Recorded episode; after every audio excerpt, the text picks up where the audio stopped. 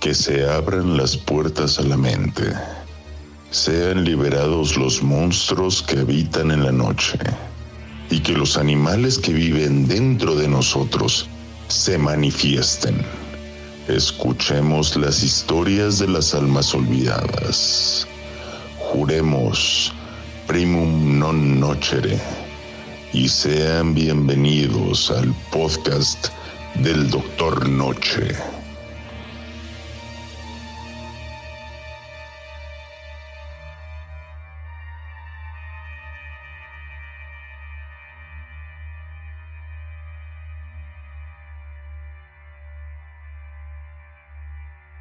Puedes llamarme Alastor.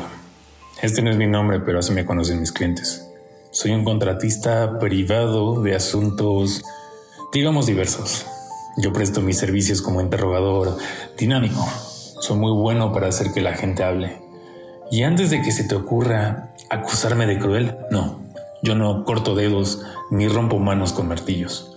Mis métodos son mucho más seguros y no dejan lesiones permanentes. No soy un asesino ni un destripador.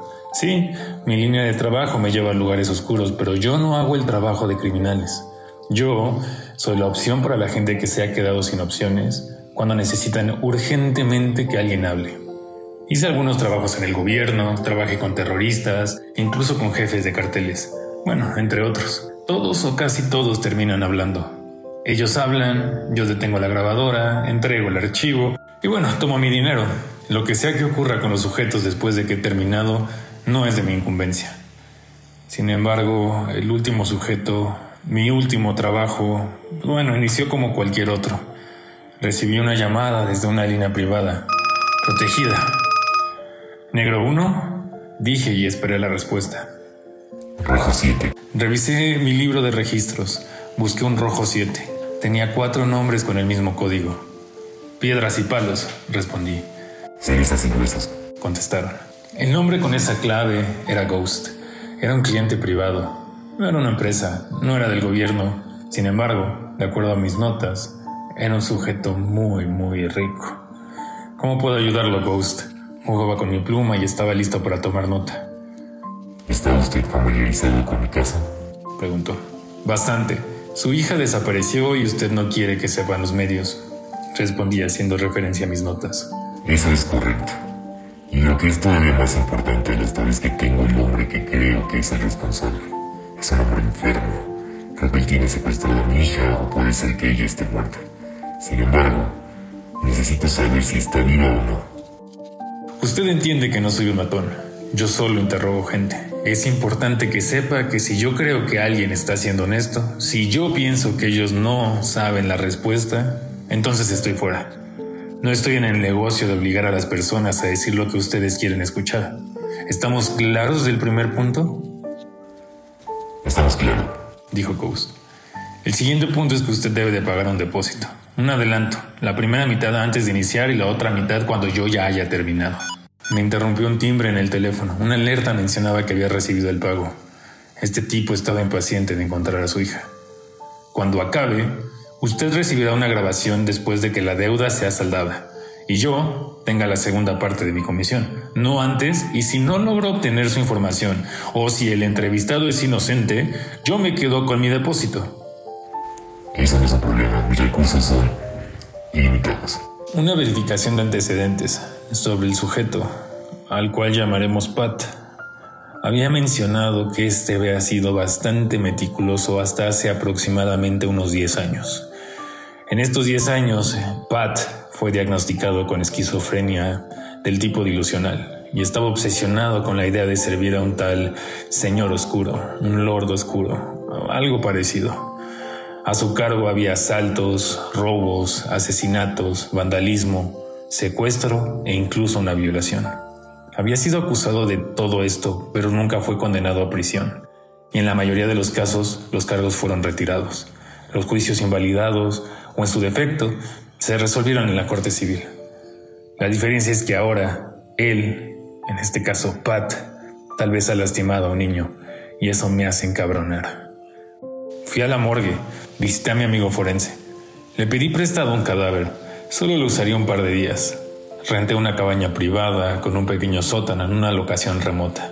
En el sótano colgué el cadáver de un tubo y a unos pocos metros enfrente enterré otro tubo vacío. Llamé a Ghost y en menos de una hora una SUV negra llegó y de esta bajaron a un hombre amarrado de pies y manos, con una bolsa negra que le cubría la cabeza. Su camiseta estaba manchada de sangre y sus pies estaban llenos de moretones y heridas. Esto no era nuevo para mí. Muchas veces mis clientes intentaron y trabajaron con los sujetos antes de traerlos. Esperé a que se fuera la SUV. El sujeto estaba inmóvil, no forcejeaba y de cualquier manera decidí darle un sedante. No vaya a ser, pensé. Lo bajé al sótano, lo colgué enfrente del cadáver, le até las manos, pies y tórax al poste con unos cargo straps. Subí las escaleras y me preparé un café. Me gusta tomar café mientras trabajo. Es mi culpa, tengo que admitirlo. Un poco después, cuando ya estaba seguro de que el sedante había dejado de tener efecto, preparé agua fría y bajé las escaleras. Le lancé el agua en la cara y se despertó al instante. Pat, ¿verdad? Le pregunté. Su cara estaba hundida y raquítica, con ojeras moradas y gigantescas debajo de sus ojos. Su cabello era delgado y tenía parches de calvicie. La mayor parte de su cuerpo estaba cubierto por runas y símbolos que yo quiero creer que eran ocultistas o algo parecido. No volvió a verme, su vista se clavó en el suelo. Ok, déjame te explico cómo funciona esto. Te ves hambriento, Pat. Probablemente no has comido en unos días. Eso se puede resolver, Pat. He visto a los hombres más rudos romperse por falta de comida y agua en menos de siete días. ¿Ves al hombre de ahí enfrente? Apunté al cadáver. Yo no lo maté. Él se mató. Él decidió no hablar. Y si no hablas, es fácil. No hay comida y pues bueno, tampoco hay agua. Hay solo muerte y una muerte lenta y dolorosa. Lo tomé de la mandíbula, levanté su cabeza para que su mirada se dirigiera al cadáver. No hubo una respuesta ni una emoción. No reaccionó como normalmente lo hacen. Probablemente intentaron tanto sacarle una respuesta que probablemente él ya esté muerto por dentro. Puta madre. Por favor. Ella le pertenece ahora al Lord Oscuro. ¿La sacrificaste en su nombre? Pregunté mientras tomaba un poco de café. Este café es delicioso, recolectado a mano, traído directamente del Ecuador. Te liberaré y te daré una taza si me dices dónde está la chica. Con el Lord Oscuro. Oh, Lord Oscuro, ven y sálvame. Después de calmarse volví a intentarlo. Este sujeto estaba lo suficientemente loco que esperaba que eventualmente me dijera dónde estaba la niña. Te preguntaré una vez más, y si no me contestas, no me verás en muchas horas. Solo te dejaré aquí colgado en el frío y la humedad. Solo tú y el hijo de puta que está enfrente de ti, que decidió morir en vez de hablar.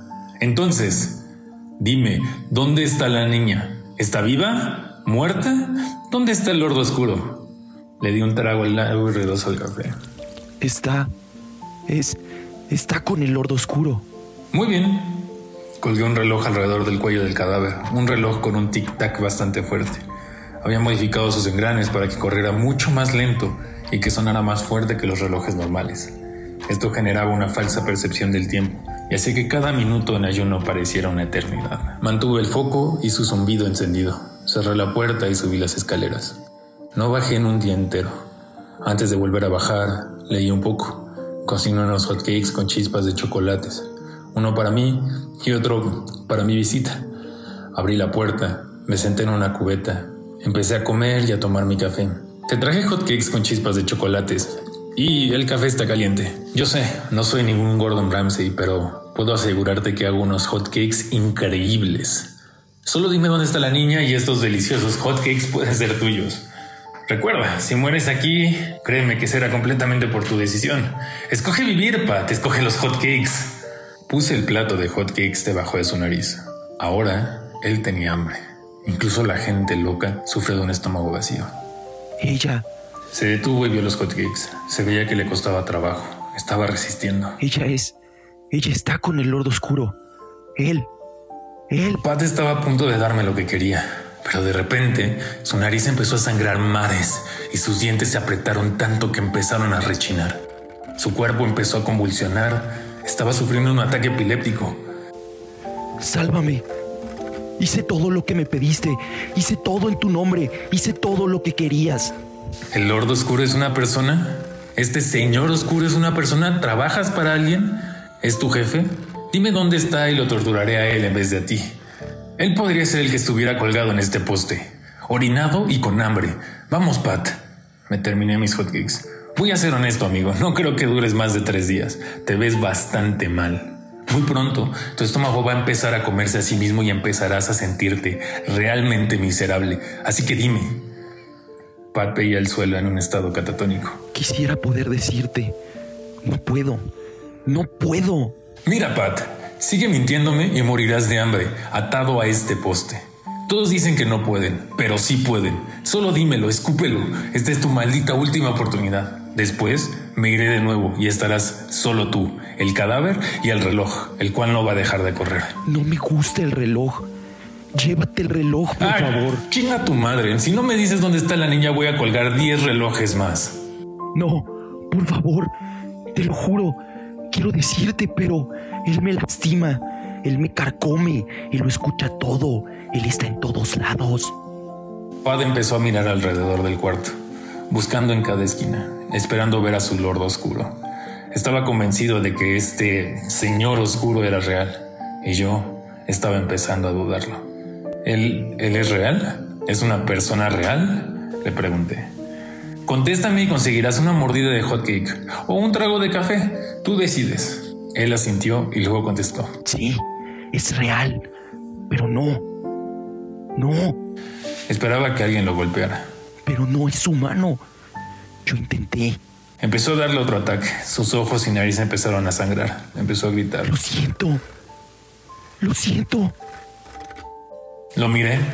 Terminó su convulsión y me acerqué. Está bien. Está bien, te digo que no soy un desgraciado. No soy un maldito como tú crees. ¿Qué se te antoja? ¿Café o hotcakes? Tenía las dos opciones enfrente de él. Café. Decisión inteligente. Eso hubiera escogido yo también. Seguro mi boca estaría seca, áspera. Le acerqué la taza para que pudiera tomar café. ¿Ves? Si contestas, consigues premios. Hay que continuar, ¿no? Dime dónde está la niña. Solo quiero que vuelva a su casa. Si dices que está con el Lord Oscura una puta vez más, créeme que no me verás en días. Entonces dame la respuesta correcta. Dime lo que quiero escuchar. Dime lo que sabes. Yo sé que tú sabes dónde se encuentra la niña, lo cual es malo, porque eso significa que estarás por mucho tiempo aquí, Pat. Dime dónde está, Pat. Me acerqué el reloj y lo apagué. Suena bien, ¿no? Ok, un poco de silencio, Pat. Yo ya di. Es tu turno. Pat no contestó al momento. Estaba disfrutando del silencio. Y yo sé que el tic-tac del reloj puede ser como una daga para los oídos, especialmente cuando estás atado, muriendo de hambre y cocinándote en tu propia orina en un sótano frío y oscuro. Me dirigí al reloj y él empezó a gritar. Espera, detente. Ella está... Ella está... Está... Vamos, Pat, dime dónde está. Tú sabes dónde está. Tú sabes dónde está. Ahora dímelo. Él volteó a verme. Su mirada mostraba muerte y de sus ojos caían lágrimas. Ella está con el Lord Oscuro. Suspiré y tomé el plato de hotcakes y tiré el café al suelo. Nos vemos luego, Pat. Mucho después. Caminé hacia la puerta. Me mantuve al marco por un momento y luego caminé de regreso. Lo había olvidado. Discúlpame. Puse en marcha de nuevo el reloj. Suplicó y lloró toda la noche pidiendo que apagara el reloj. Esperé un día y medio. Tuve que despertarlo con algo fuerte, un poco de amoníaco. Empezaba a parecerse a un globo desinflado. Buenas tardes, Pat. Agité una bolsa de comida rápida enfrente de sus ojos. Hamburguesas y papas fritas, un clásico americano, acompañado de una bebida bien fría. No me hagas tirarlo al piso otra vez, Pat. Dime dónde puedo encontrarla. Vamos, no es tan difícil. Está en una casa, en un almacén, en la basura, enterrada en un bosque. Dime, dime dónde vive el señor oscuro. ¿Tiene una dirección? Sí. Pat contestó mientras miraba la bolsa. De nuevo apagué el reloj. ¿Está viva? Contéstame, sé honesto y te ganas una papa. Y un trago de Coca-Cola. Hoy me siento bastante benevolente. Sí. Viva por ahora. Hasta que él... Pat se congeló. Cerró la mandíbula y la apretó tanto que podía escuchar cómo sus dientes se rompían. Esta convulsión duró mucho más que las demás. Y ahora de sus orejas brotaba sangre. Esperé a que terminara el ataque para ofrecerle la papa y la bebida. Le costó mucho trabajo tragar la papa con la mandíbula rota, pero finalmente pudo. Esas son increíbles noticias, Pat. ¡Viva! Mm, qué bueno, eso hace que te odie un poquito menos. Deberías de ver lo que puedo hacer con una liga. Normalmente reservo ese tipo de habilidades para mm, ocasiones especiales, para personas que se meten con niños. ¿El señor oscuro lastima niños, Pat? Él se los come o algo parecido. Por vida, para vivir más tiempo, aunque solo come un tipo de niños, niños especiales. Pat apretó los músculos. Cuando no pasó nada empezó a reír. ¿Por qué te ríes? Esta no es una situación de chistes.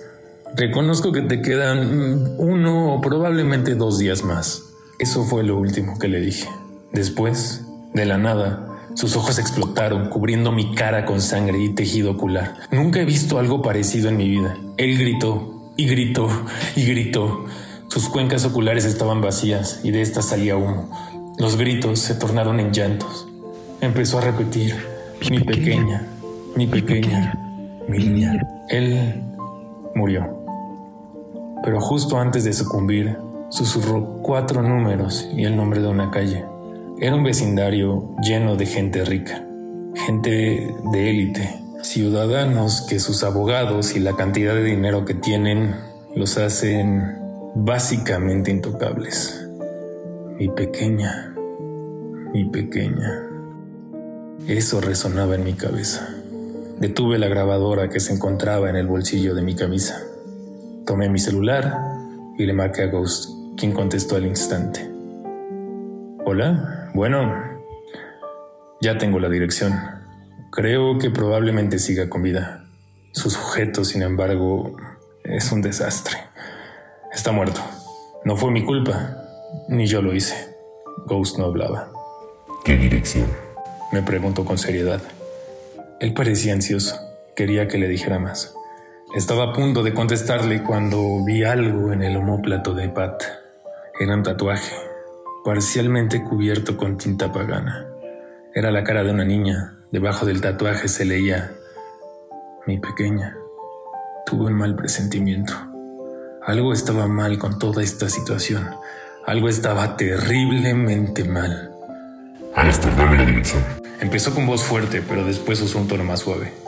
Mi sobrina puede estar en peligro. ¿Mi sobrina? Claro, mm, disculpa. Solo necesito saber, ¿cuántos años tiene su sobrina? ¿Qué tiene que ver con todo esto? Dame la dirección. Por la de ahora. Algo estaba jodidamente mal. Él había dicho antes hija, ¿o no? Pero ahora él estaba diciendo sobrina. La gente, yo lo sé, la gente se confunde. Utiliza palabras incorrectas, como sobrina en vez de hija. Pero la segunda vez, él no me corrigió. Renuncio. El sujeto estaba limpio.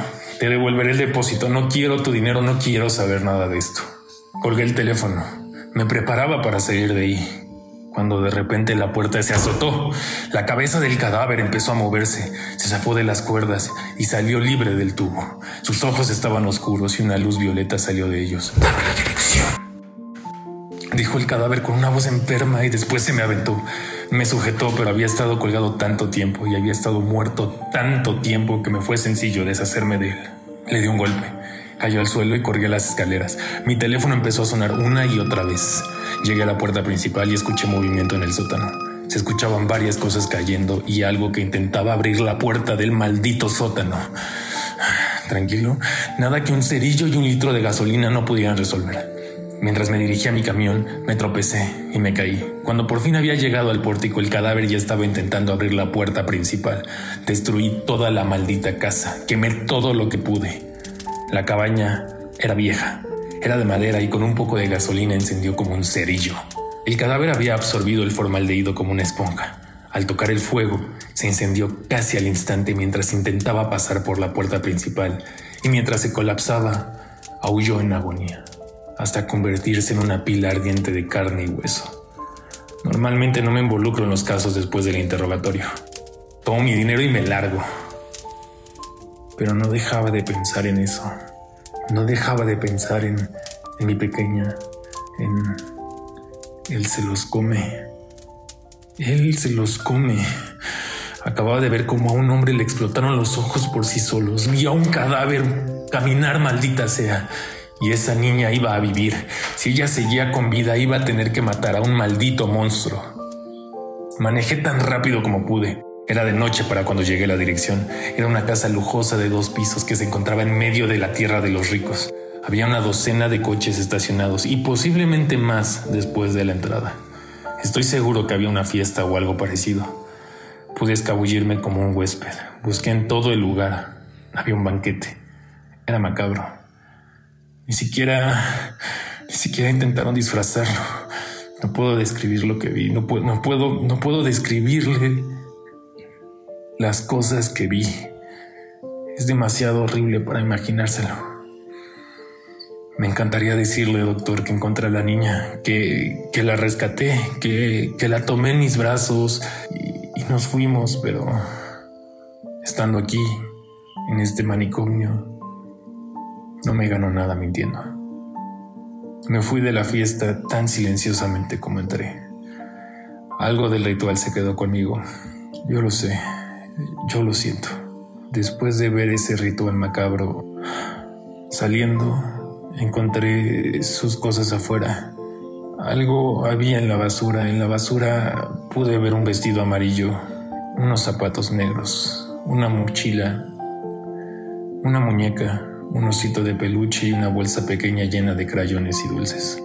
Sabía que era de ella, de la pequeña, ya que en su bolsa encontré un medallón con una foto. Estaban ella un poco más joven y Pat un poco más saludable. En la parte de atrás estaba grabado, siempre serás mi pequeña. Encontré también una carta de Pat. Se veía vieja y arrugada. La habían doblado y desdoblado, doblado y desdoblado muchas veces. Se había mantenido en el sobre y esta decía, yo sé que nada de esto tiene sentido ahora, pero regresaré un día. Tengo que hacer esto para mantenerte segura. Llegará el día en que crezcas y entenderás Seré libre pronto. Tengo que acabar con lo que inicié. Te ama, papá. Pero yo sé, yo sé, doctor, que ella no crecería. Confieso que había más detrás de la historia de Pat de la que entendía, más de lo que llegaré a entender. Creo, creo que Pat cazaba monstruos y de alguna manera lo alcanzaron. Después de eso, me atraparon me encontraron afuera de la mansión y me trajeron aquí por hablar de monstruos, de demonios, de un señor oscuro. Sin embargo, yo sospecho que Ghost era uno de esos monstruos que, que trabajaba para otro monstruo. Soy parte de un plan que aún no se ha tramado, fui parte de algo macabro. No lo sé. No puedo evitar dejar de sentir que alguien me vigila. Tengo que pedirle a los guardias que dejen las luces prendidas en la noche. Todas las malditas noches tengo la misma pesadilla una y otra y otra vez. Sueño con la interrogación, sueño con el banquete y sueño con los malditos monstruos. Sueño con esos ojos. Sueño... Sueño con un señor oscuro. No...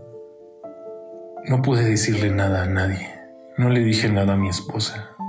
De mis amigos, nadie sabe qué pasó conmigo. Solo usted. No puedo decirle a nadie, a cualquier otra persona con la que quisiera comunicarme, estaba en esa maldita fiesta. Estaba la policía, políticos, celebridades, lo que se le ocurra, ahí estaban. Todos con una forma monstruosa, supernatural. Monstruos come carne. Fuera de mi familia y usted no confío en nadie. Siento como lentamente pierdo el sentido de la realidad. Algo me está llamando desde la parte más interna de mi mente y se vuelve cada día más fuerte. Siento que algo vive, algo muerde dentro de mi propia alma y que estas paredes no lo van a detener. Ayúdeme, doctor. Para más información del programa, videos, imágenes y datos curiosos, visita nuestras redes sociales. Si quisieras contribuir con este podcast, envía un correo a fantásticodr.noche.gmail.com Todas las historias narradas en este podcast están bajo una licencia de Creative Commons y cuentan con la autorización escrita de los autores. Cualquier reproducción parcial o total debe ser expresamente permitida por el equipo de Doctor Noche.